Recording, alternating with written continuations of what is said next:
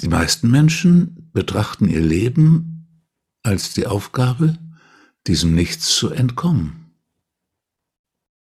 Und deswegen sind sie den ganzen Tag beschäftigt, halten sich beschäftigt, halten sich in diesem Kindergartenmodus. Wenn die Kinder unruhig werden, dann kriegen sie ein neues Spiel, dann singt man ein Lied mit denen und dann bleiben sie auf Trab, dann gibt's keine Unruhe. Und so hält der Mensch sich im Kindergartenmodus. Bloß ja weg von der Erfahrung des Nichts. Aber in Wirklichkeit ist es gerade andersrum. Die Konfrontation und Begegnung mit diesem Nichts ist die zentrale Aufgabe des Lebens und ermöglicht die Reifung und Transformation schlechthin.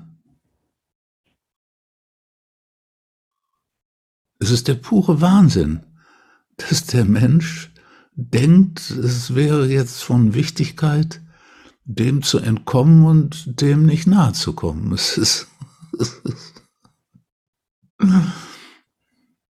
die Tür zum Paradies ist da, weithin sichtbar, und der Mensch sagt, oh nee, nee, bloß weg hier, die Tür knarzt ja.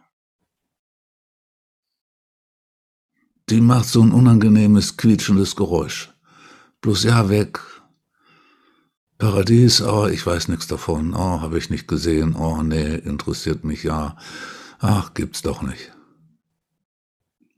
Ja, das ist der Lebenswandel des Menschen hier auf dieser Erde und so vertut und verbummelt und schlecht die Zeit tot, ne? Zwischen Geburt und äh, Sterben ist er beschäftigt damit, die Zeit totzuschlagen.